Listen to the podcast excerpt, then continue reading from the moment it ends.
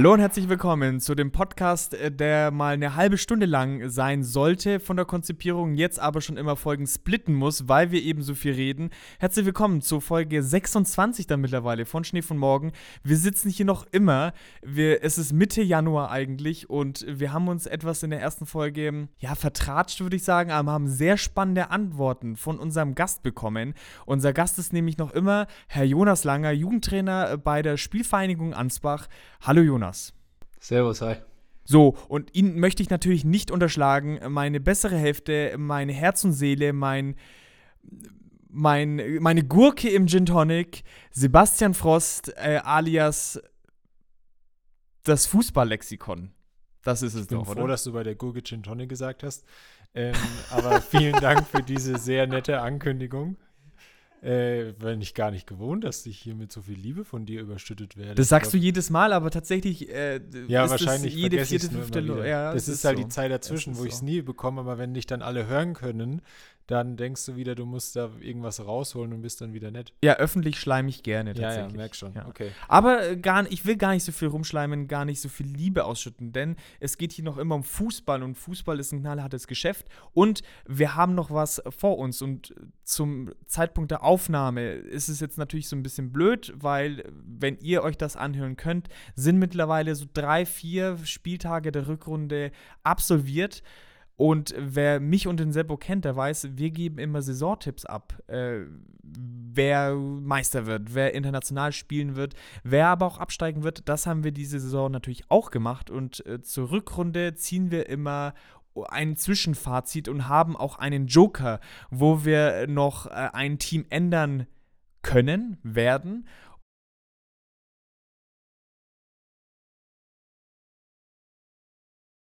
Jetzt kommt aber erstmal der Jingle für den Fußballmoment, weil das ist ja der Fußballmoment. Nur weil wir jetzt gerade schon eine Folge aufgenommen haben, dass du den nicht einfach vergessen. Es ist spät.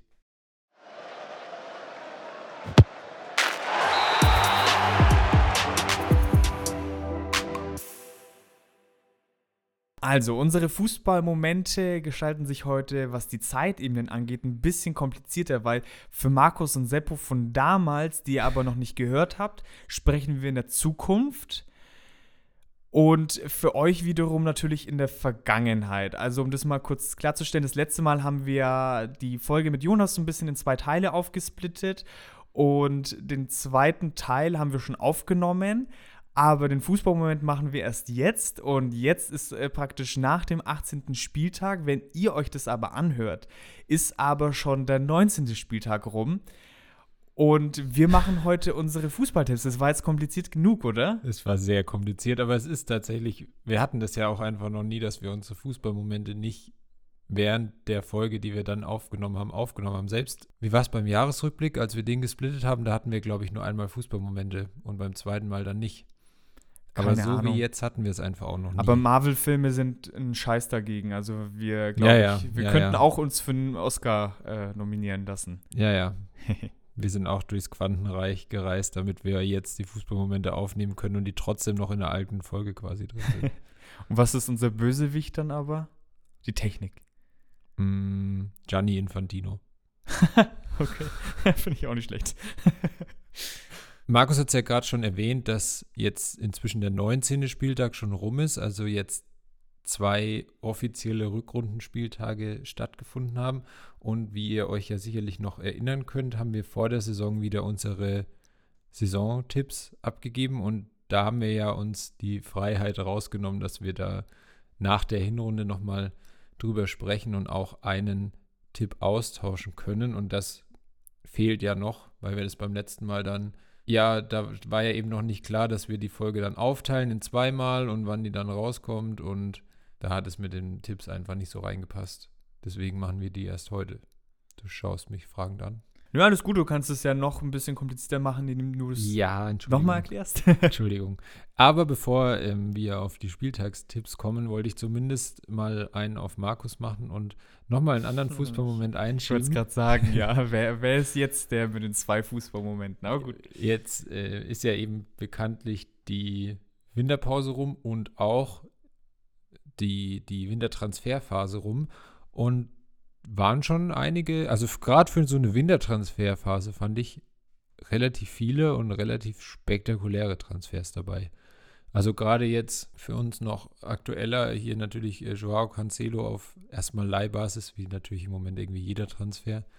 Ja, Äh, typisch den in der Bayern. Transferphase ist ja oft so, dass dann nur Leihdeals stattfinden Ja. eigentlich. ähm, zu den Bayern irgendwie, also es gab viele so, so Transfers, die richtig, richtig krass so nach fünftes Jahr Karrieremodus bei FIFA aussehen, wo irgendwann die Transfers einfach komplett unrealistisch werden. Also habe jetzt auf der einen Seite null damit gerechnet, dass Cancelo irgendwie für die Bayern interessant sein könnte. Oder dass er auch dahin will und dass City den auch einfach so abgibt, weil ja schon, jetzt war jetzt gerade in so ein bisschen im Formtief, aber ich meine, davor ja trotzdem locker einer der zwei, drei besten Außenverteidiger der Welt. Und den dann mal so zu bekommen, ist schon, und auch so, so, also gefühlt schnell, weil man ja davor nichts gehört hat. Es war an dem Tag, als die Meldung kam, war es ja dann auch schon fix. Also es ging super schnell. Ich bin mal gespannt, weil solche großen Stars, sage ich jetzt mal, die im Winter geholt werden, wurden jetzt bei Bayern oftmals nicht so glücklich. Also James war ja zum einen, glaube ich, im Winter geholt, Coutinho, die trotzdem ja ganz gute, also gut gespielt haben, aber die dann nie langfristig geblieben sind. Ich bin jetzt mal gespannt, wie es Ja. bei, bei Cancelo laufen wird. Ist ja zumindest, sagen wir mal, von der Formkurve her, wenn man es mit den anderen beiden vergleicht, schon nochmal höher jetzt anzusiedeln. Ja. Die anderen beiden waren da ja dann doch eher unglücklicher bei den Stationen davor. Er jetzt zumindest von seiner, weil er jetzt ja zuletzt nicht so viel mehr gespielt hat und da irgendwie dann halt gleich weg wollte, okay, aber ich meine, nehme ich gerne. Aber dann auch so Transfers wie, also Chelsea ist ja auch komplett eskaliert mit, mit vor allem mit ähm, Fernandes jetzt und Mudrik. Ja, mein neuer Hassverein neben Barcelona. Hey, es ist über 600 Millionen jetzt die letzten beiden Transferphasen ausgegeben diese Saison. Das ist einfach krank. Und vielleicht dann nicht mal in der Champions League zu spielen. Geil. Ja, ich weiß auch nicht. Dieser neue Besitzer ist auch, der will wahrscheinlich wirklich demnächst im 4-4-3 spielen ohne Torwart. Ähm, ja, oder auch sowas wie, keine Ahnung, auf einmal geht Kayla Navas zu Nottingham Forest. Ja, der zwar ein gewisses Alter hat. Wir haben aber heute Morgen ja schon mal gesprochen, die haben eigentlich mit Dean Henderson einen guten Torwart und Ja, Navas eben. geht da ja hin, um eigentlich spielen zu dürfen. Ob der jetzt, vielleicht ist der Henderson auch verletzt und ich weiß es nicht. Das kann, könnte natürlich sein. Aber, Schande auf unser Haupt, ja, wenn, aber, Aber- dann macht es sehr mehr Sinn. Ja, aber auch, ja, keine Ahnung. Nottingham Isco fast zu Union Berlin, was Ja, der surrealste Transfer überhaupt ist. Übrigens, äh, weil jetzt gerade in den Medien, also Stand heute, so diskutiert wird, warum nicht äh, er gewechselt ist und beide Parteien haben ja unterschiedliche Ansichten.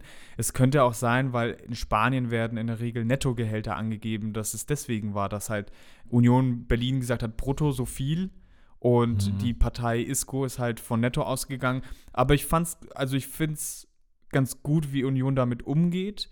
Er Ja. stärkt auf jeden Fall die Position vom Runert, heißt er ja, glaube ich. Dass er gesagt hat, okay, wir haben die Kondition, wir probieren es gerne, aber wenn Ja. nicht, dann klappt es halt nicht. Wär, also, ich hätte es auch ganz komisch gefunden, wenn Isco Ja, bei Union voll. Berlin- Also, ja. voll, voll. Es gab ja auch dieses Gerücht, das hat Union dann aber auch schon wieder dementiert, dass er ja angeblich, es wäre ja wohl halt ein Vertrag erstmal über sechs Monate gewesen, bis Ende der Saison eben. Und dass angeblich ja Isco bei dem Gehalt, was er quasi für den gesamten Zeitraum bekommen hätte, gedacht hat, dass das für einen Monat wäre und er bekommt jeden Monat so viel. Oh, das wäre krass viel. An, Oder, in, ja. Naja, wahrscheinlich für ihn jetzt nicht so, wenn was Ja. er so bei Real und bei, bei Sevilla wahrscheinlich schon auch verdient hat, aber das hat Union auch schon wieder dementiert und das kann ich mir eigentlich auch nicht vorstellen, dass es da so schief geht, dass die denken, das bekommt er im Monat und dabei meinen die über den ganzen Zeitraum. Also, aber ja, ich finde es gut, dass sie dann nicht für den Spieler auch quasi so ihr komplettes Gehaltsgefüge irgendwie sprengen und dann irgendwie noch jemand anderen abgeben müssen und sowas. Also ist, glaube ich, für Union so sch- schon besser, würde ich jetzt erstmal sagen. Ja. Ja, ich glaube sonst. Jorginho zu Arsenal fand ich irgendwie noch überraschend. Ja, Hector Bellerin ist schon wieder von Barcelona weg. Ja, das habe ich auch gelesen. Ja, also ich war in den letzten Tagen sehr viel auf Transfermarkt unterwegs. Das sind immer, das sind immer die schönsten Tage für, für mich, weil äh, wenn ich äh, mir ankreiden würde, dass ich mich im Fußball in einem bestimmten Bereich ganz gut Mhm. auskenne, dann ist es schon bei den Spielertransfers, weil ich, habe ich ja schon mal erzählt, als ich jünger war und es noch keine Online-Updates bei FIFA gab, habe ich das immer handschriftlich gemacht, auch im Urlaub, äh, Teletext aufgeschlagen morgens und im Fernsehen nachgeschaut, alles auf DIN A4 Seiten aufgeschrieben und als ich dann heimkam vom Urlaub, habe ich das dann listenweise, also es waren manchmal fünf, sechs DIN A4 Seiten äh, aufgeschrieben und damals wurden ja auch die Spielerstärken nicht geupdatet und ich fand es dann immer so krass, wenn dann ein Varan damals, der Verteidiger in Frankreich war, zu Real Madrid gewechselt ist Ja. und der aber in FIFA halt, weil er halt dann die Saison über krass gespielt hat, Potenzial hatte, der hätte dann jetzt mittlerweile wahrscheinlich eine 75 dann wahrscheinlich zur Mitte der Saison, wenn er am Anfang eine 64 hatte. Und das ist halt einer mit Stärke 64 zu Real Madrid gewechselt in die erste Mannschaft und spielte halt auch teilweise. Das fand ich dann halt immer total krass irgendwie und ja, spannend. Wenn du dieses Gefühl mal wieder haben willst, ich habe neulich mal als Werbung gesehen, es gibt von RAN eine Teletext-App. Ja, Da kannst du dir quasi den Teletext auf dein Handy holen. Teletext. Spannend auf jeden Fall. Aber gut, ähm, das wie gesagt nur so als kleiner Einschub, was wir so von den Transfers denken. Schauen wir mal, wo es dann hingeht und wie die. Ja, weil er sich als Flop äh, Ja. aus, nicht auszeichnet, wie sagt man da, als Flop offenbart ja. und wer richtig durchstarten kann. Ja, ja. Ähm, Sehr interessant. Äh, Vielleicht noch kurzer Sidefact bei Chelsea, glaube ich, die können sogar, wenn sie zwei Spieler aus der Champions League-Liste rausstreichen, also für den Champions League-Kader, ja, können sie nur vier Stück mitnehmen, aber sie haben ja acht Spieler gekauft, also werden Clever. etliche einfach nicht Cool. äh, Champions League spielen Cool. können. freuen die sich bestimmt. Gut, ähm, das ist, glaube ich, alles zugesagt, braucht man nicht mehr drüber verlieren. Ähm, Tipps. Wie wollen wir es machen? Gehen wir einfach von Meister bis äh, hier Enttäuschung der Saison durch und, und sagen, was wir davon halten, ob wir den Tipp nochmal so machen würden. Ich habe auch nebenbei die, die Tabelle offen, dass wir so ein bisschen schauen können, wie weit wir weg sind. Und dann haben wir natürlich am Ende wieder einen Joker offen, wo wir ein Team entweder aus den austauschen können oder genau. Ja, also ich würde mal vielleicht anfangen mit Meister und Champions League Plätze gleich davor. Ich nenne mal meine vier, Ja, würde ein, zwei Sätze sagen, wie ich jetzt so Ja, ja. objektiv die Mannschaften Ja. sehe und dann kannst du da Ja. an, dran anknüpfen kann ich dann. und dann kannst du da dran anknüpfen eigentlich. Meister habe ich ja nicht wie letztes Jahr, äh, dieses Jahr die Bayern genommen. Oh, gerade habe ich so ein bisschen Hoffnung tatsächlich, dass es vielleicht doch nicht so sein könnte. Also rein für die, für die Bundesliga, aber ich glaube, sie werden sich schon wieder fangen. Um es kurz zu machen, da bleibe ich bei den Bayern. Bei den Champions League-Plätzen habe ich dann Dortmund, Leipzig, Wolfsburg. Leipzig wird es, denke ich, mal schaffen. Äh, Die werden jetzt auch noch eine gute Phase haben. Die können vielleicht noch mal Richtung Meisterschaft angreifen, wer weiß. Bei Dortmund und Wolfsburg. Also Wolfsburg war nach den ersten fünf, sechs Spieltagen ja sehr gewagt, weil sie sich ja gar nicht gefangen haben und ich glaube, der Kovac einfach noch ein bisschen Zeit gebraucht hat. Aber ich muss schon sagen, ich habe schon das Potenzial in der Mannschaft auf jeden Fall gesehen. Er hat jetzt so ein bisschen aussortiert, Kruse nicht mehr da, Philipp nicht mehr da. Ich glaube, er hat jetzt schon sein Team gefunden, die jetzt auch deutlich fitter wirken, also typisch Kovac halt lasse ich mal. Also da würde ich jetzt meinen Joker nicht einsetzen. Bei Dortmund, ich hoffe, dass sie halt einfach eine bessere Rückrunde spielen. Jetzt mit Aller auch äh, vorne, dass sie einfach mehr Durchschlagskraft auch vorne entwickeln können. Deswegen bleibe ich auch bei Dortmund, wobei da schaut es ja nicht so gut aus bei den Champions League Plätzen bis jetzt. Naja, Bei Wolfsburg- Vierte. Ja, spielen halt aber sehr unkonstant. Die sind jetzt ja auch auf, erst auf den vierten gerutscht. Wolfsburg ist jetzt, glaube ich, sechster, siebter. Siebter, fünf Punkte Ja, da schaut es jetzt noch nicht so gut aus. Ich bleibe jetzt aber mal bei den vier. Vielleicht entscheide ich mich in zwei Minuten nochmal um.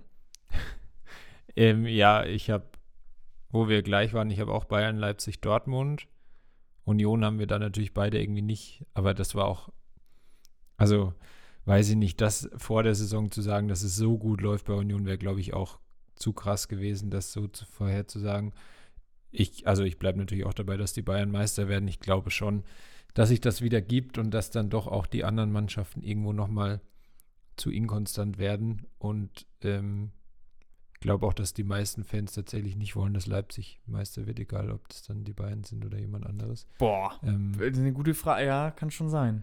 Kann also schon ich glaube, die anderen sind, dann nehmen Aha. die alle gerne, aber Leipzig nicht. Glaube ich. Hm. Ja, das sowieso, aber da, ja, schwierig. Ja, Dortmund glaube ich auch. Die, ja, jetzt, sie haben jetzt drei Spiele gewonnen, die waren jetzt auch nicht alle überzeugend. Da war schon auch mal Glück dabei und, und waren mal knapper. Jetzt gut gegen, gegen Leverkusen, jetzt war schon, lag schon auch an Kobel, aber haben schon da jetzt auch nicht so schlecht gespielt, fand ich. Ähm, ich habe halt dann auch Leverkusen noch auf den Champions League Plätzen. Ich bin zumindest da noch nicht, ich glaube Champions League nicht, aber zumindest international ist schon auf jeden Fall noch drin. Die sind jetzt aktuell Neunter, sind fünf Punkte hinter Wolfsburg. Ist ja noch, die Saison ist ja noch lang. Ja, Champions League glaube ich Ähm, nicht. Champions League Europa kann ich League. mir auch nicht vorstellen. Euroleague vielleicht, vielleicht Conference League, aber international könnte ich mir Aber die hätte ich ja fast als Enttäuschung der. Saison auf dem Zettel, weil ich, ich habe ja so die letzten Jahre dann verfolgt und es war dann immer eine Saison gut, eine Saison nicht gut, eine Saison gut. Und ja, äh, dieses Mal wäre es eben so gewesen, dass sie keine gute Saison haben. Bis jetzt ist es so. ja, ja. Ähm, soll ich dann einfach mal weitermachen, wen ich dann noch so habe? Klar. Ich habe dann auf den Euroleague-Plätzen Frankfurt, Gladbach, Wolfsburg. Also Freiburg macht mir da halt so ein bisschen einen Strich durch die Rechnung, sonst würden die nämlich ja genau in der ähm, die drei Mannschaften dann kommen. Eben Frankfurt ist jetzt ja eben aktuell Sechster, Wolfsburg Siebter, Gladbach Achter. Alles ja noch sehr eng. Also Gladbach ist auch nur vier Punkte, respektive sieben, äh, vier Punkte hinter Wolfsburg, respektive sieben Punkte hinter Frankfurt. Ja, bei Gladbach muss man halt auch irgendwie abwarten. Die sind ja auch sehr, sehr schlangenlinienförmig unterwegs. Irgendwie mal wieder ein gutes Spiel oder zwei Mhm. gute Spiele, dann denkt man, es geht bergauf. Ja. Dann kommt mal wieder nix. Ich könnte mir bei Frankfurt am ehesten noch vorstellen, dass die vielleicht auch nochmal Richtung Champions League eher schielen können. Glaube ich. Da kommt natürlich aber auch viel drauf an, was mit Freiburg und auch Union passiert, wie die, wie es durchziehen können. Ja, Wolfsburg, glaube ich. Klar, jetzt haben sie irgendwie gegen Bremen verloren, zuletzt. Ähm, davor zweimal sehr überzeugend gewonnen, wird sich jetzt zeigen. Die spielen ja jetzt, da ist das Spiel ja dann schon rum, wenn ihr das hört, aber am Wochenende gegen die Bayern, ähm, da wird sich dann schon zeigen, glaube ich. Das könnte schon nochmal so eine Richtung vorgeben, wo es für Wolfsburg hingeht. Genau, wen hattest du da? Ich hatte Hoffenheim, Union und Mainz. Da werde ich jetzt auch meinen Joker auf jeden Fall einsetzen. Also ich glaube, bei Hoffenheim sieht es jetzt gerade gar nicht gut aus. Ich glaube nicht, dass sie eine gute Rückrunde haben werden. Auch komische Spieler verpflichtet mit äh, John Anthony Brooks und äh, Delaney. Kann, also das klingt fast so nach Anker werfen. Wir wollen nicht absteigen, was sie natürlich nicht werden. Aber in meinen Augen zumindest machen die Transfers nicht so viel Sinn. Da weiß ich jetzt nicht, da müsstest du mir dann vielleicht noch mal kurz helfen. Hoffenheim ist jetzt der 12., 11., 10., 13. 13. und Mainz ist. 11. Ah, Mainz ist sogar noch vor Hoffenheim. Krass. Hm. Also ich hatte, wie gesagt, Hoffenheim, Union, Mainz. Union bleibt bestehen. Ich würde jetzt einfach mal sagen, dass ich.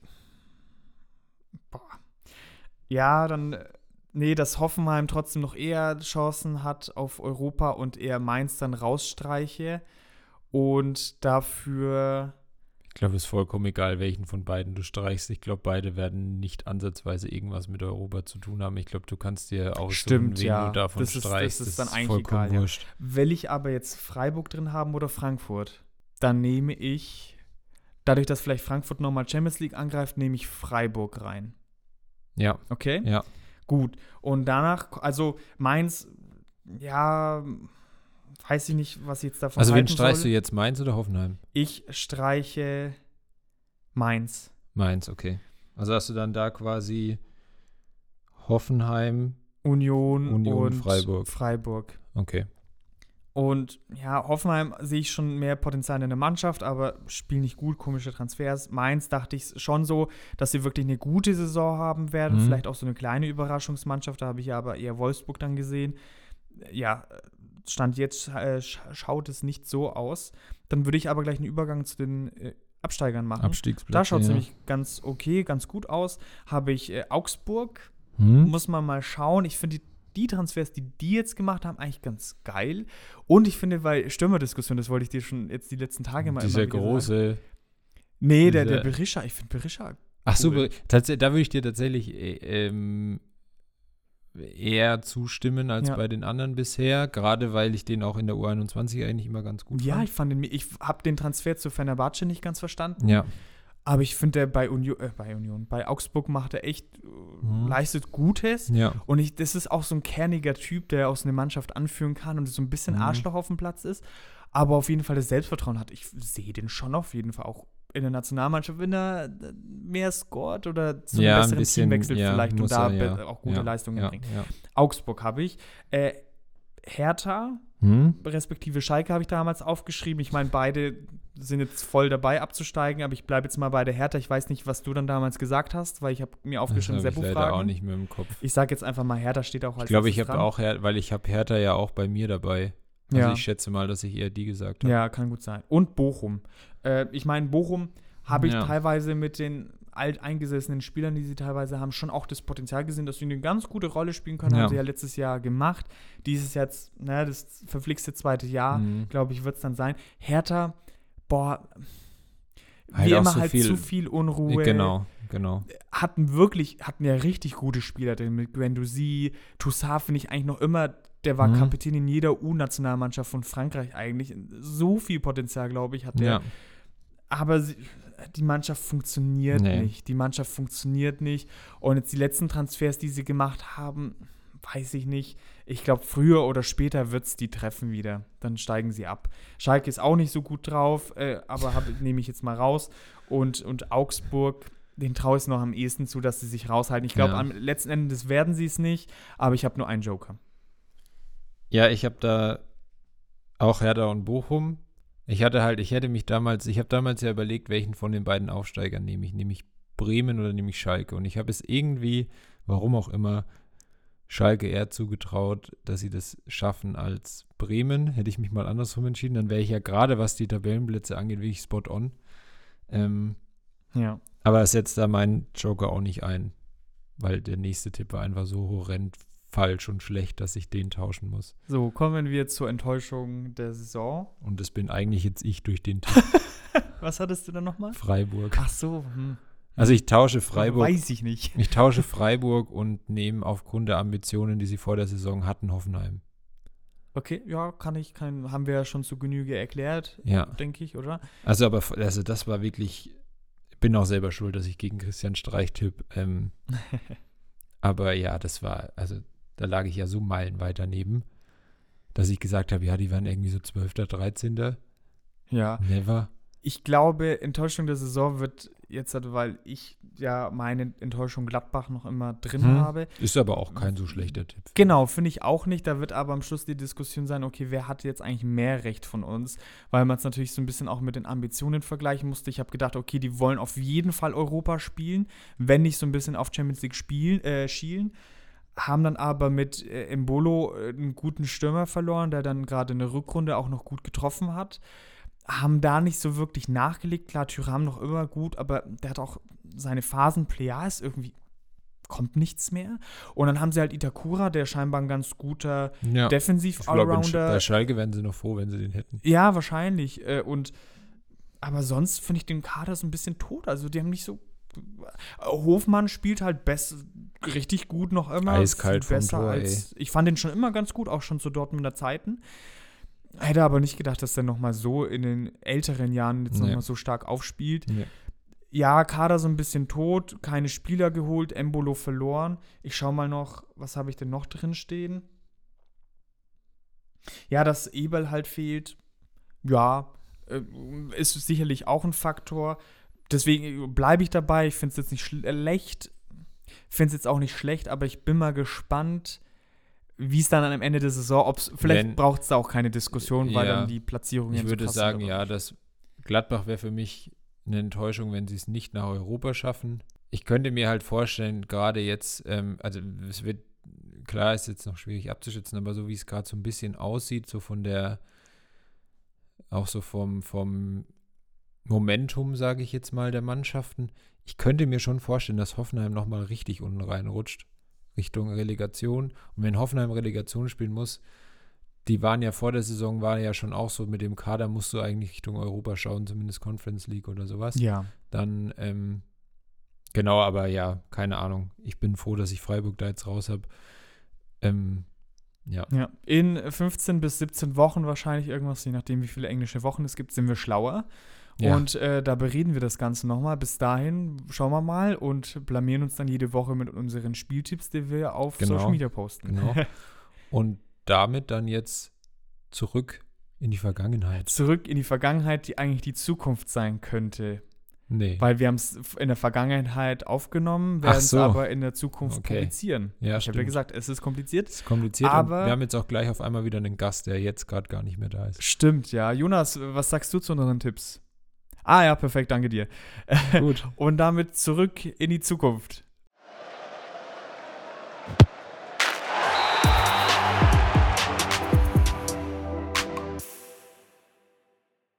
So, nachdem wir jetzt unsere Tipps aktualisiert haben, ich glaube, das war an manchen Stellen auch bitter nötig. Bitter nötig. Ähm, Ja, ich schau dich an.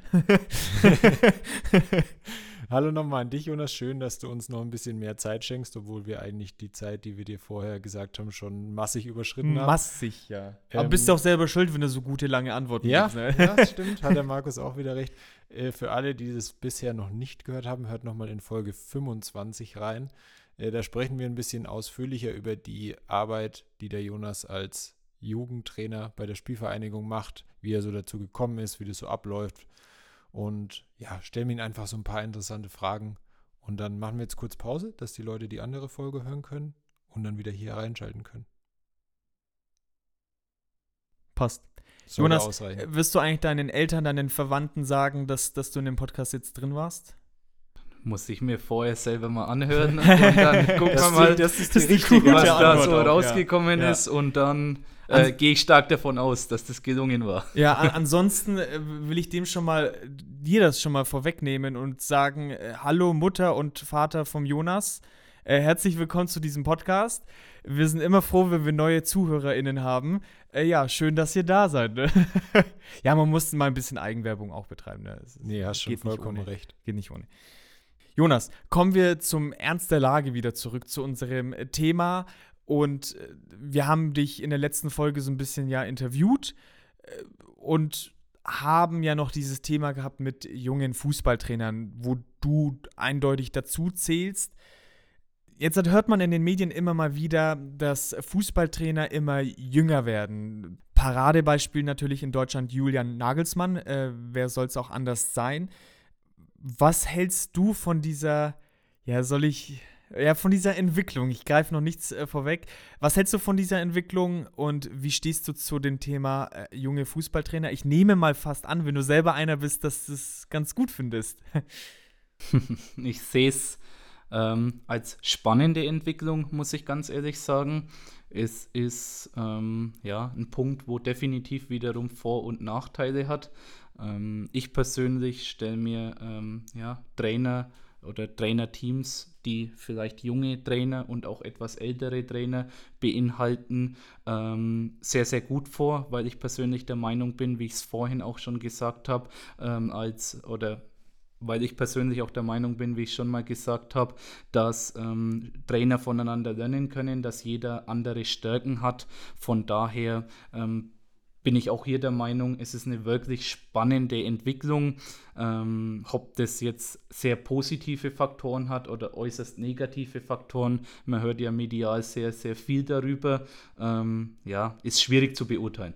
Ja, das stimmt. Also ich, man sagt ja den alten Trainer immer nach, dass sie so harte Knochen sind und eher natürlich auf die Kondition etc. Äh, schauen. Und je jünger die Trainer werden, desto mehr taktische Aspekte werden eingebracht. Zumindest wird es ja so oftmals dargelegt. Man hat ja die Entwicklung mit, mit jungen Trainern. Ich habe ja vorhin Nagelsmann genannt, jetzt ganz jüngst in der Entwicklung St. Pauli auch. Er hat einen 29-jährigen Trainer namens äh, Fabian Hürzeler könnte man schon meinen, dass die Entwicklung dahin geht. Aber nun die Überleitung. Ich habe schon in der letzten Folge auch gesagt, der Sebastian hat sich das mal ganz genau angeschaut.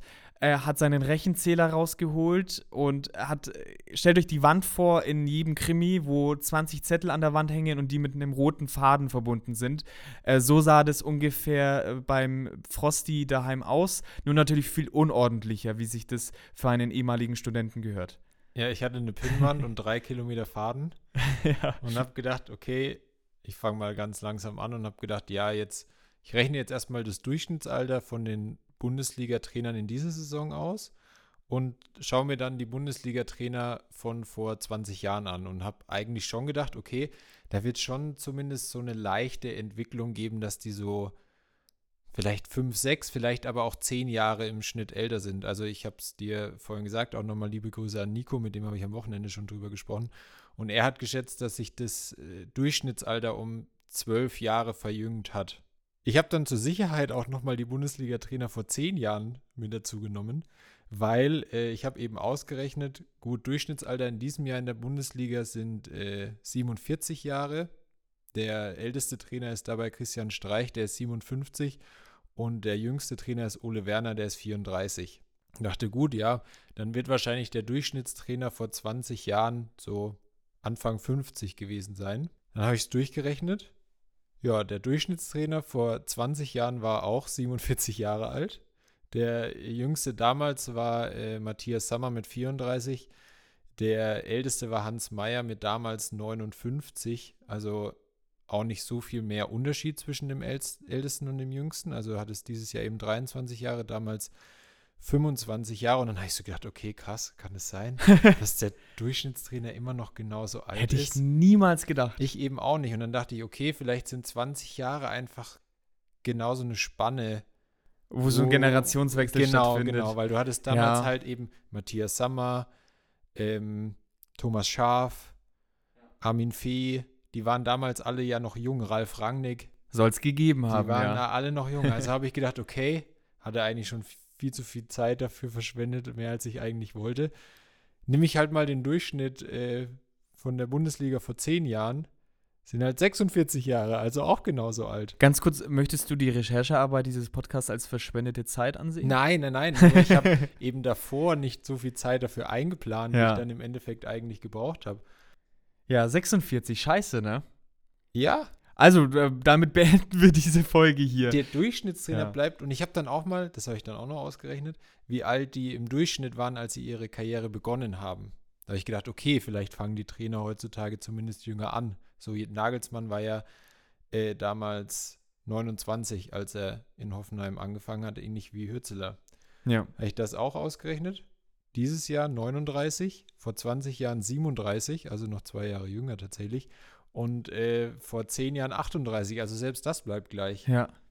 Ich finde es so krass, weil die Wahrnehmung hatten wir ja auch und Jonas, du kannst dann auch gleich mal sagen, was du äh, davon hältst, aber wir waren der festen Überzeugung, dass irgendeine von diesen Zahlen auf jeden Fall jünger wird. Also man hat es, man denkt irgendwie, die, der, der durchschnittliche Bundesliga-Trainer wird jünger, aber es stimmt eigentlich gar nicht. Ich sag's euch so, der Seppo hat mir drei Zettel dann zugeschickt über WhatsApp. Ich habe nichts davon verstanden, ehrlicherweise. Und ich sag schon mal so, also wenn jemand einen Fehler entdecken sollte von den Zahlen, die jetzt der Seppo genannt haben, aber es waren sehr viele, tut's mir leid. dann äh, bitte Beschwerden an äh, Sebastian Frost. at-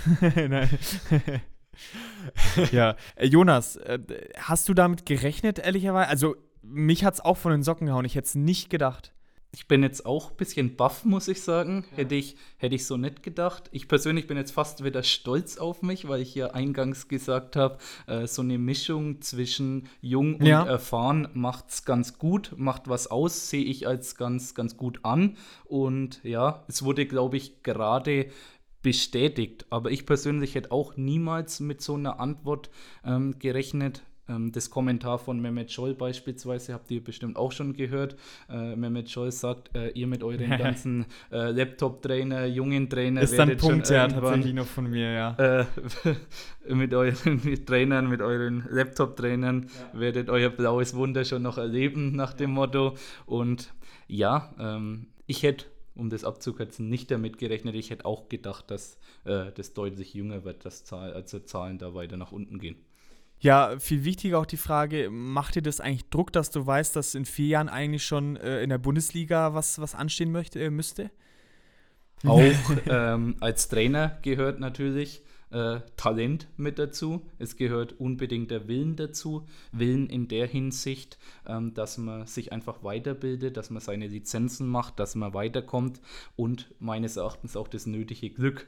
Ja. Also Druck in der Hinsicht mache ich mir jetzt gar keine. Wenn man aber nochmal vielleicht ganz kurz auch auf die Lizenzen eingeht, der DFB hat es ja alles neu strukturiert. Es ist jetzt wirklich deutlich schwieriger, Lizenzen zu erreichen, die zu bekommen. Mhm. Das heißt auch im Umkehrschluss, das ist ein längerer Weg. Deswegen glaube ich, dass wir jetzt auch die nächsten Jahre nicht unbedingt jüngere Zahlen mehr bekommen werden, weil äh, die Leute, die jungen Trainer einfach mehr, mehr Trainererfahrung brauchen, um bestimmte Lizenzen und somit auch höhere liegen und deutlich schneller rauszukommen. Also das ähm, wird nicht ganz, ganz so einfach werden in der künftigen Zeit. Sehr interessant, ja. Und außerdem, also das hatte ich ja auch immer, ich habe ja auch immer mit aufgeschrieben, was quasi die Differenz war zwischen dem jüngsten Trainerbeginn der, der Trainer und dem ältesten. Und das war, ist eben dieses Jahr Nagelsmann mit 29 der Jüngste. Und der Älteste ist Christian Streich mit 46. Das heißt, du hast noch ein bisschen Zeit. Und ich meine, ähm, die Trainerkarriere von Christian Streich würde man, glaube ich, auch so unterschreiben. Die Trainer. Absolut. Also die nicht. Die, die, äh, im Sinne von nicht, er ist jetzt nicht erst Trainer, seitdem er 46 ist, aber er ist Profitrainer, seitdem mhm. er 46 ist. Und ich meine, seitdem äh, zwar auch schon mal abgestiegen, aber was er jetzt da in Freiburg aufgebaut hat und also nimmt man auf jeden Fall so mit, kann man sich auch als Vorbild nehmen. Da braucht man nicht immer nur die Jungen. Ich glaube auch, das ist definitiv ähm, eine spannende Karriere beim Christian Streich, aber auch wie es der Markus vorhin beim Nagelsmann beziehungsweise allgemein bei jungen und erfahrenen Trainern ähm, ja, gesagt hat. Ähm, es geht halt immer mehr in die taktische Richtung. Nicht, dass es bei den Erfahrenen nicht der Fall ist. Die haben definitiv genauso viel Ahnung ähm, von Taktik, aber ich glaube, es ist wie äh, Arbeit, wenn man von Change Management äh, spricht oder sonstigen Dingen. Wenn man ewig lang mit einem Programm gearbeitet hat, sich dann einfach nochmal umzustellen, ist gar nicht ganz so einfach. Mhm. Und ich glaube auch, ja. so ist es als Trainer. War ich mal Profi, habe äh, unheimlich lang unter dem System das und das und das gespielt. Jetzt auf einmal auf eine Dreierkette umzustellen, anstatt eine Viererkette zu spielen, ist wirklich nicht einfach. Du hast auch mich gefragt, ja, ich vermutlich, weil ich selber ein junger Trainer bin, eher pro junge Trainer, ja, kann man vielleicht nicht so ganz unterschreiben. Andererseits muss man aber auch sich die Frage stellen, äh, warum holt Bayern München als ja, bester deutscher Fußballclub meines Erachtens. ich glaube, das kann man schon unterschreiben. Also ich sage ich als, ich muss jetzt gegen zwei anreden, wenn es um die Sache geht, aber ich glaube, das kann man äh, mit Fug und Recht behaupten. Aber warum holen sie so einen jungen Trainer? Also es ist ja auch mit unheimlich viel Risiko verbunden. Ja, und außerdem auch das, was du gesagt hast mit dem System. Ähm, man sieht ja, dass es die Trainer gibt, die dann auch mit dem Alter irgendwann nicht mehr so richtig klargekommen sind, weil sie eben auf so dem, sagen wir mal, dem Punkt und dem System, was in der Zeit, wo sie am besten waren als Trainer, dann irgendwo halt stehen geblieben sind und halt nicht die aktuellen Entwicklungen, die es dann im Fußball einfach ja immer gibt. Jede Sportart verändert sich un weigerlich immer weiter, weil du natürlich immer wieder, wenn was gut funktioniert, findet da der Gegner wieder Antworten drauf und dann musst du darauf wieder Antworten finden und so weiter. Das ist einfach, ich glaube, die richtig guten Trainer und auch die Trainer, die über einen sehr langen Zeitraum richtig gut sind, die schaffen das auch einfach, diesen Wandel im Fußball irgendwo für sich selber immer mitzunehmen. Ja, ich glaube, das ist auch ein Vorteil, den gerade junge Trainer jetzt haben, weil ich, das wirst du genauer sagen können, das Gefühl habe, dass die jungen Trainer viel variabler sind, weil sie einfach deutlich mehr Know-how haben und das ja alles schon mitnehmen. Also klar wird es in fünf Jahren nochmal neue Entwicklungen geben, aber ich sehe schon, dass jetzt auch so, wie sich der Fußball entwickelt, jetzt rein von der taktischen Geschichte, da werden ja Taktiken zweimal im Spiel gewechselt, auch die Aufstellung mit hin, ja, oder Spieler speziell für ein System gekauft, ja, jetzt äh, Stichwort Schienenspieler zum Beispiel, ja, glaube ich schon, dass es den jungen Trainern leichter fällt, dann im hohen Alter noch mitzuhalten, weil sie einfach diese Schnelllebigkeit, diese Variabilität, glaube ich, mehr mitbekommen haben. Ich stelle es mal als Frage.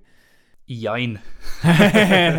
ähm, wie gesagt, ich bin immer noch bei dem Punkt, ähm, ältere Trainer, beziehungsweise ältere klingt immer so, so, so böse, so ist es gar nicht gemeint. ich spreche eigentlich lieber von erfahreneren Trainern, ja. weil es einfach unheimlich wichtig ist, auch mit, sich mit solchen auszutauschen. Wenn ich jetzt wieder von meiner persönlichen Trainerkarriere bisher spreche, ist es echt so, dass ich phasenweise auch Trainerkollegen angerufen habe, was würdet ihr jetzt in der oder der oder der Situation einfach machen?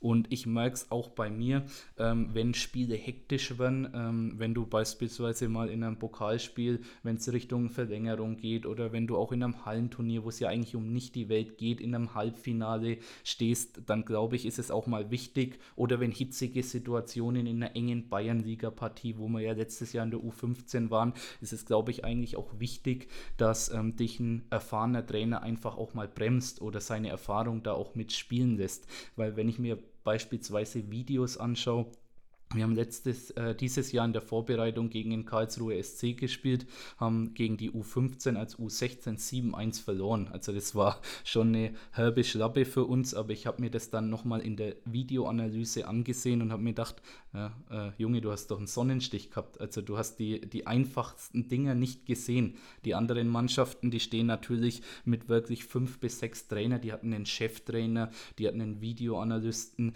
die hatten einen Physio, die hatten einen Betreuer, die hatten hatten zwei Co-Trainer. Ich habe mich danach mit ihm unterhalten. Ein Co-Trainer schaut auf die eigene Mannschaft, der andere Co-Trainer schaut drauf, wie verhält sich die Abwehr, welches System spielen wow, sie, okay. wie machen sie den Spielaufbau. Also es ist unheimlich unheimlich flexibel, unheimlich variabel und ich glaube, ja, dass ein älterer Trainer da jetzt in dem Bereich, wo ich beispielsweise bin, um auch mich als Trainer weiterzuentwickeln, ähm, unheimlich wichtig sein kann.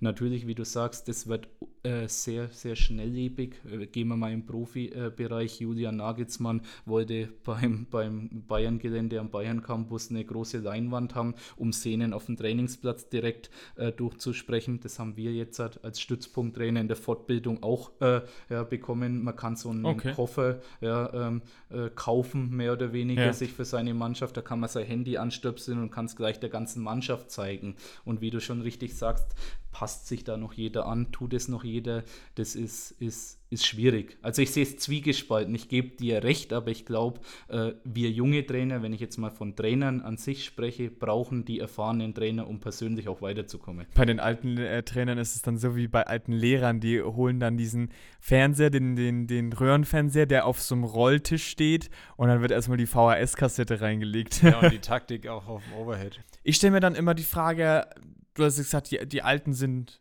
wichtig. Wenn man es jetzt sehr verkürzt und sehr plakativ äh, ausdrücken möchte. Ich stelle mir dann so die Frage, wo sind die alten Granden hin? Also Seppo hat mir dann schon in unserem Dokument entgegengeworfen, da zählt jetzt zum Beispiel ein Hüb Stevens mit rein, ja, der aber als er Das war die erste äh, Profi-Trainerstation, die ich Genau, da war er 40, Mager 42, ähm, Neururer 32 zum Beispiel, der war der, sehr, der, sehr lange der, dabei. Der, der Panamera Peter. Der Panamera Peter war sehr lange dabei. Aber ich glaube dennoch, dass solche, ja, wie, wie möchte man es nennen, solche, solche Situationen, wo man zum Beispiel Otto Rehagel 2012 bei der Hertha nochmal holt, wo er, ich habe nachgerechnet, 73 war, glaube, wird schon immer seltener der Fall sein. Also ich kann es mir zumindest nicht vorstellen, Stand heute. Aber vielleicht werde ich ja auch eines Besseren belehrt, deswegen sind wir ja auch hier. Aber ja. Ja, der war da schon sehr alt. Ich weiß gar nicht, ob du das dann rausgesucht hast. Du hast auf jeden Fall aufgeschrieben, Top 2 der ältesten Bully-Trainer, wer der älteste war. Genau, ist es natürlich schon, schon ein krasses Beispiel. Der älteste, liegt dann aus den 70ern, glaube so, ich. Okay. Also niemand, den hier, glaube ich, jemand kennt. Bei dir kann es natürlich sein, dass du ihn kennst, aber hm, ja, so, ich, ich habe keine sein. Ahnung, ehrlich gesagt. Okay. Ne, aber mein Punkt so, ich glaube, das gibt's nicht mehr. Oder diese typischen Feuerwehrmänner, die dann nochmal mit 70 kommen oder so. Ich kann es mir nicht vorstellen. Ich glaube halt, dass es irgendwann jetzt dann mal wieder so eine neue Generation Feuerwehrmänner gibt. Also, dass du hattest jetzt eben, wie du sagst, so einen Hüb Stevens, so einen Felix Magath. Es wird schon wieder solche Fälle geben. Vielleicht wird, äh, wer da für mich ein heißer Kandidat ist, der irgendwann mal quasi in dieselbe Kategorie fährt, ist so Bruno Labbadia. Der wird halt dann auch dann nochmal irgendwann nochmal geholt und nochmal geholt und nochmal Der geholt. wird ein Feuerwehrmann.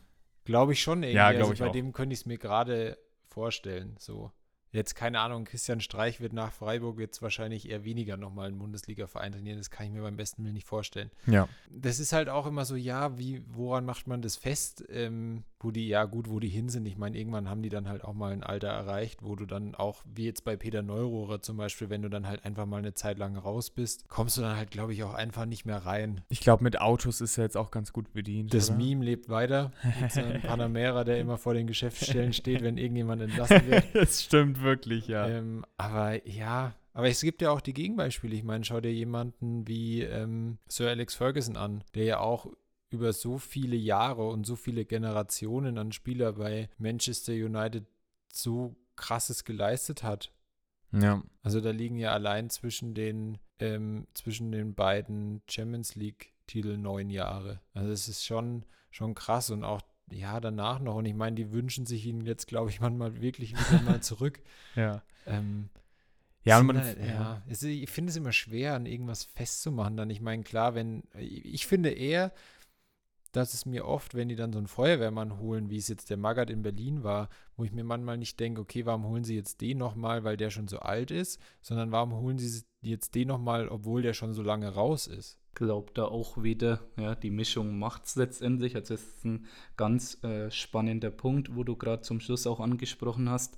Ich glaube, solche Trainer werden dann nochmals zurückgeholt, weil sie einfach der Meinung sind, die können mit Drucksituationen umgehen. Ja. Die haben solche Dinge schon mal mitgemacht. Und ich glaube, ähm, weil ja an, eingangs die Frage gekommen ist, ähm, ja, wie ich das Ganze auch einschätze. Persönlich bin ich da der Meinung, ähm, wenn die erfahreneren älteren Trainer, die alten Hasen sozusagen, aufhören, ja, die gehen nie so ganz. Also die wirken im Hintergrund, sei es im Management Ja. oder in anderen Dingen, immer noch mit, die sind immer noch weiter dabei. Und ähm, ja, es kann ja nicht sein, deswegen glaube ich auch, wenn wir nochmal auf die Zahl zurückkommen, äh, dass die sich nicht groß verändert hat, dass schon auch äh, ja, der Gedanke kommt, man muss ja junge Leute reinlassen, man muss ja junge Leute die Chance geben, weil wenn man nur ähm, ältere Trainer trainieren lässt und nie jemand die Chance gegeben hat und ähm, dann auf einmal, wenn alle Älteren nicht mehr trainieren werden, dann nur noch junge Trainer hat und die äh, noch nie auf, diesen, auf dieser Ebene sich beweisen konnten, was passiert dann? Ja? Äh, sinkt, das Niveau, sinkt das Niveau rapide oder wie geht es weiter? Also das sind, glaube ich, auch unheimlich entscheidende Punkte, wo man es nicht direkt an irgendwelchen Faktoren auch festmachen kann. Ja, wir hatten es ja vorhin mit Laptop-Trainer auch. Hast du ja schon angesprochen, Jonas.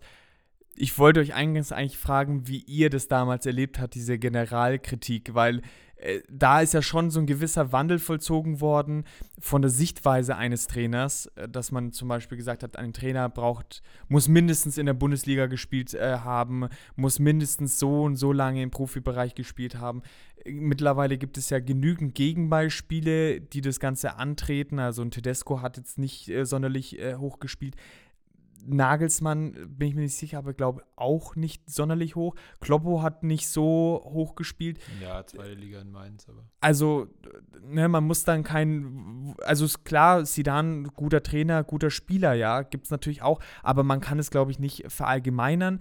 Deswegen spare ich mir, glaube ich, mal die Frage, wie ihr das seht, weil es ist halt viel multidimensionaler und äh, diese Kritik damals äh, von Scholl, vielleicht wollte er sich da selber nochmal so ein bisschen ins Rampenlicht reden.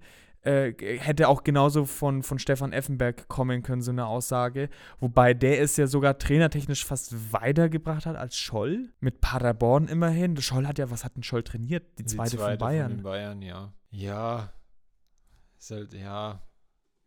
Ob die Leistung von Stefan Effenberg in Paderborn wirklich höher anzusiedeln ist, außer dass der Verein höher gespielt hat als das, was Mehmet Scholl bei der zweiten bei den Bayern gemacht hat, weiß ich nicht. ja. Aber ja, ich finde ein Beispiel, was du noch, noch ausgelassen hast und der ja wahrscheinlich von den allen der erfolgreichste ist und war halt José Mourinho, hat ja auch keine großartige Fußballkarriere hingelegt. Ja, stimmt.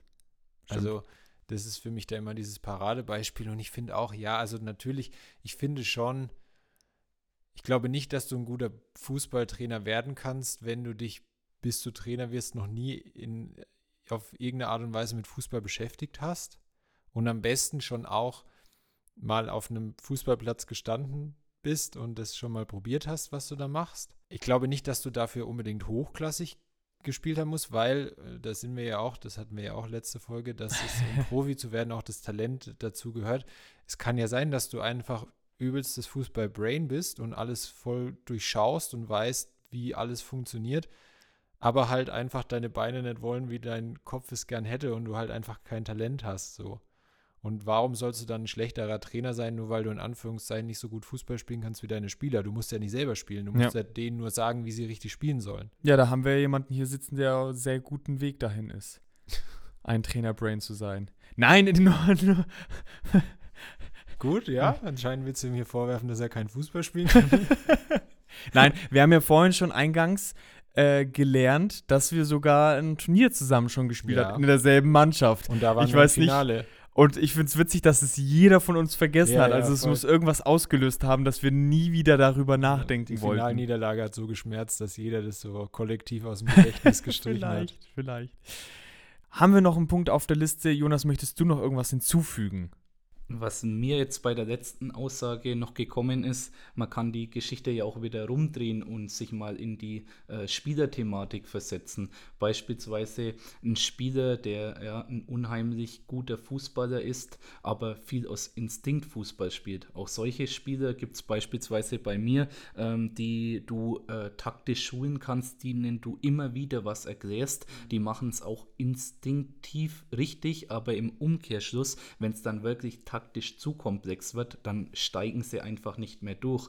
Und auch solche ähm, ja, Spieler ähm, werden es vermutlich nicht in den Profibereich schaffen. Und so ähm, ist es auch bei Trainern. Also ich würde sagen, ja. nicht jeder gute Spieler ist gleich ein guter Trainer, weil ähm, wenn es ein überragender Spieler war, der das einfach aus Instinkt wirklich gut gemacht hat, heißt es nicht, dass er das gleich äh, taktisch so vermitteln kann an die anderen ähm, Jungs oder Spielern, je nach nachdem, was er auch immer trainiert. Aber das ist, glaube ich, auch ein ganz, ganz entscheidender Punkt, wo man mit berücksichtigen muss. Ich vielleicht noch, äh, das hatte ich vorhin noch vergessen, bei denen, als es dann um Laptop-Trainer und so weiter ging. Hm, ich finde es ja schon auch, das fängt im Amateurbereich schon an. Ich finde auch, dass du da als, als Trainer ja auch irgendwo die Aufgabe hast, deine Mannschaft schon besser zu machen. Und du dann, klar musst du irgendwie schauen, welche, was für eine Mannschaft du hast. Aber dass man da schon auch dass auch da die guten Trainer halt schauen, was sie auch anders machen können als vor 20 Jahren, wenn die schon so lange Trainer sind. Also gibt der jetzt, du hättest ja auch in einem Amateurbereich, hast du sicherlich Spieler drin, die es ultra geil fänden, mal eine Videoanalyse mitzumachen. Die halt sagen, sie wollen nicht nur über Einsatz und Kampf ein Spiel gewinnen. das gehört in den unteren Ligen natürlich auch immer irgendwo dazu. Aber warum nicht trotzdem mal irgendwas Taktisches ausprobieren? Und wenn es nur, keine Ahnung, dann studier wenigstens ein paar Eckballvarianten ein. Ich finde, das, das wundert mich ja in der Bundesliga manchmal schon, äh, warum die das nicht mehr machen, weil es für mich so ein einfacher Weg ist, aus Standards mehr rauszuholen, als wenn du halt sagst, ihr stellt euch jetzt mal in die Mitte und irgendeiner kloppt den Ball rein. Jetzt mal gewagte These von mir, jetzt mal ganz wild reingeworfen. Sind die da vielleicht auch trainertechnisch beim Football einfach weiter, weil sie gerade aus so statischen Situationen haben die ja 20 Wege, wie man die Situation lösen kann. Und sowas könnte man ja für Eckbälle, da gibt es ja so viele Möglichkeiten, wer kurz kommt, wer wie hinläuft. Da kann man ja so viel mehr eigentlich daraus ziehen. Da sind die vielleicht schon weiter, oder? Ja, ja, was heißt weiter? Das Spiel ist ja so aufgebaut, dass du sowas einfach brauchst. Schon auch, ja. Aber ich, äh, zumindest kann man sagen, dass man da viel mehr noch rausziehen könnte. Ich glaube halt, und das kannst du ja dann vielleicht besser sagen, dass es bei Eckbällen halt so der Fall ist, äh, das ist so ein kleiner Teil vom Spiel, dass es natürlich dann auch ähm, schwer ist, da so viel Trainingszeit dann drauf zu ja. verwenden. Also ja. meine Sicht, aber jetzt der, der Profi äh, kann das jetzt entweder bestätigen oder verneinen oder sagen, Eckbälle sind eh scheißegal. Ich will, dass die Folge aufhört. nee, voll, vollkommen richtig. Ähm, es bleibt für gewisse äh, Punkte einfach, wenn man das nicht hauptberuflich macht oder wenn man nicht regelmäßig auf dem Trainingsplatz steht, einfach viel zu wenig Zeit, um solche Sachen auch einzustudieren. Wir waren beispielsweise eine Woche in Pilzen, ich traue es mir fast gar nicht sagen, haben jeden Tag äh, Eckball-Varianten studiert, weil einfach da mal Zeit dafür war. Wir haben aber leider noch keinen Erfolg mit den Eckball-Varianten gehabt. Wenn wir dann den Ball einfach mal sauber rein ja, gewufft haben, sage ich mal, hatten jemand reingeköpft, aber äh, mit bestimmten Varianten haben wir uns äh, ja unheimlich schwer getan. Dann ist auch wieder die Frage, wann äh, baust du das mit mit ein? Ähm, wann äh, gehst du, ja, sind die Jungs vielleicht auch taktisch so weit, können sie das umsetzen? Sollten vielleicht genau die Spieler draufstehen, mit denen du das auch trainiert hast? In einem Profibereich kann, weiß man natürlich, wer spielt. Ja? In einem, äh, in einem etwas niedrigeren Bereich ist es oftmals ganz anders. Da entscheidet man sich vielleicht einen Tag vorher nochmal um. Aber was man zu unserer Ausgangsthematik auf jeden Fall sagen kann, ist, dass zu unserer Überraschung eigentlich nicht so wirklich die Trainer jünger geworden sind. Äh, klar, Fußball verändert sich, da aber wohl scheinbar nicht in den letzten 20 Jahren. Aber es findet gerade ein Generationswechsel statt. Das kann man schon sagen, dass jetzt die ehemals alten Granden halt nicht mehr da sind oder langsam eben aufhören und eben neue nachziehen. Aber die, was jetzt im mittleren Alter, wir haben es ja gerade schon gesagt, Labadia könnte ein guter Feuerwehrmann sein und vielleicht werde ich dann auch äh, widerlegt und der wird dann auch noch mit 60, 70 Feuerwehrmann spielen. Klar. Ja, ich glaube auch, vielleicht ist auch die Entwicklung, die man dahingehend wahrnimmt, dass vielleicht jüngere Trainer auf einem höheren Niveau direkt einsteigen. Was ja einfach mit der ganzen Professionalisierung des Fußballs auf allen Ebenen zu tun hat. Ähm, es kann natürlich sein, ich habe ja da die Zahlen immer von der ersten Profistation genommen.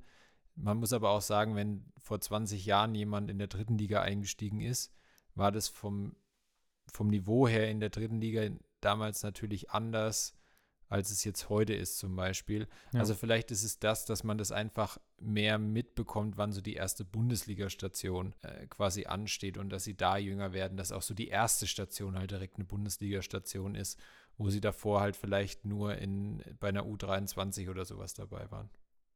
Glaube auch, man kann sich da sehr viele Sachen anschauen, aber es ist unheimlich schwierig auch vorauszuschauen, weil einfach Fußball äh, situationsabhängig ist. Ich nur als Beispiel, ohne das jetzt äh, zur Diskussion zu bringen, ähm, Videobeweis gut, schlecht. Ich finde manchmal, er bringt einen Schiedsrichter ein bisschen, ja, oder er bringt ihn ein wenig weg von der Tatsachenentscheidung, also von seiner Entscheidungsgewalt. Und wenn ich das jetzt halt natürlich auf, aufs Trainersein, auf den Profibereich beziehe, dann bin ich persönlich der Meinung, muss man einfach auch Situationen berücksichtigen, die man gar nicht planen kann. Die Bayern beispielsweise nach der, nach der Sache mit Nico Kovac, als er entlassen wurde, glaube ich nicht, dass sie einen Julian Nagelsmann in dem, zu dem Zeitpunkt geholt hätten. Kann ich mir da eher wenig vorstellen, weil es da einfach um ja, eine andere Sache ging. Nicht, dass das ein Julian Nagelsmann nicht hinbekommen hätte, aber es ist halt einfach mit deutlich mehr Risiko verbunden. Ja. Und da glaube ich unheimlich, dass das auch situationsabhängig ist, was den Fußball auch so spannend macht. Statistiken greifen oft, äh, Entwicklungen greifen oft es lässt sich immer was erahnen, aber ich glaube letztendlich der allerletzte Knackpunkt sind auch mitbestimmte Situationen, die man einfach nicht vorhersehen ja, kann. Also meine Typico-Statistik äh, sagt es auch, dass man schon Sachen erahnen kann auf jeden Fall. Also da bin ich voll im Soll. Und ich im Minus. Gut, würde sagen, damit sind wir am Ende angekommen. Soll ich mit einem fulminanten Outro die Folge ja, beenden? Ja, bitte. Du bist so fulminant reingestartet, dann darfst du jetzt auch fulminant wieder raus. Wir haben es geschafft, Leute. Wir haben es geschafft. Ist wohl die längste Aufnahme, die wir jemals gemacht haben und das äh, mit einem Gast, obwohl oder weil, wie auch immer, man kann es so und so sehen ich fand sehr, sehr spannend, muss ich sagen. Also viele coole Themen angerissen und vor allen Dingen habe ich super viel Neues dazugelernt. Ich hoffe, euch da draußen geht es auch so, dass ihr vieles Neues mitgenommen habt und dass ihr viele neue Leute mitnimmt, äh, die den Podcast äh, anhören. Also ich werde es den Jonas jetzt auch noch mal gleich äh, eindrücklich sagen. Der, der Familie hier vom Jonas, ihr seid noch mal gegrüßt, hört es euch an, dreimal, viermal. ähm, und äh, dann kann man bestimmt auch Zitate irgendwie mal äh, daheim im Hause Langer dann irgendwie an die Wand äh, pinnen oder so. Das finde ich dann auch immer ganz gut, dass man irgendwie was Langanhaltendes davon hat. So, bevor ich komplett den Faden verliere, bedanke ich mich bei euch beiden für die sehr, sehr coole Folge. Ich hoffe, wir hören uns vielleicht in der Konstellation nochmal zum Thema VAR. ja, Und das wird dann eine Drei-Stunden-Folge mindestens. Ansonsten würde ich sagen, wir hören uns wieder in drei Wochen, da mit einem Thema, das wir noch nicht kennen. Keine weil, Ahnung, weil mit Gast. für uns halt in sechs Wochen ist. Genau, mit Gast, ohne Gast, äh, das äh, werden wir dann sehen, aber ich freue mich auf jeden Fall drauf, dich auch wieder äh, hören zu dürfen an meiner Seite, Sebo. Und ja, mir bleibt nichts weiteres mehr übrig und ich sage äh, Tschüss, gut Kick in die Runde, Leute. Ja, von mir auch nochmal äh, danke, Jonas. Hat wirklich, wirklich Spaß gemacht. Das sind, glaube ich, zwei coole Folgen geworden am Ende und was können wir uns mehr wünschen? Also, dann wünschen wir euch Talent jetzt auch beim alles Fußball. Gute und macht's gut, wir hören uns beim nächsten Mal wieder.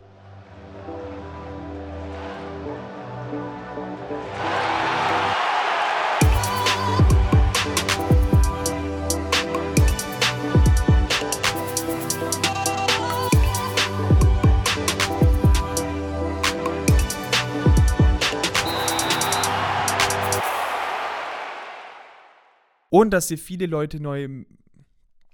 Und dass ihr viele Leute neu. Verfickt nochmal. Das ist Outtake. Ja.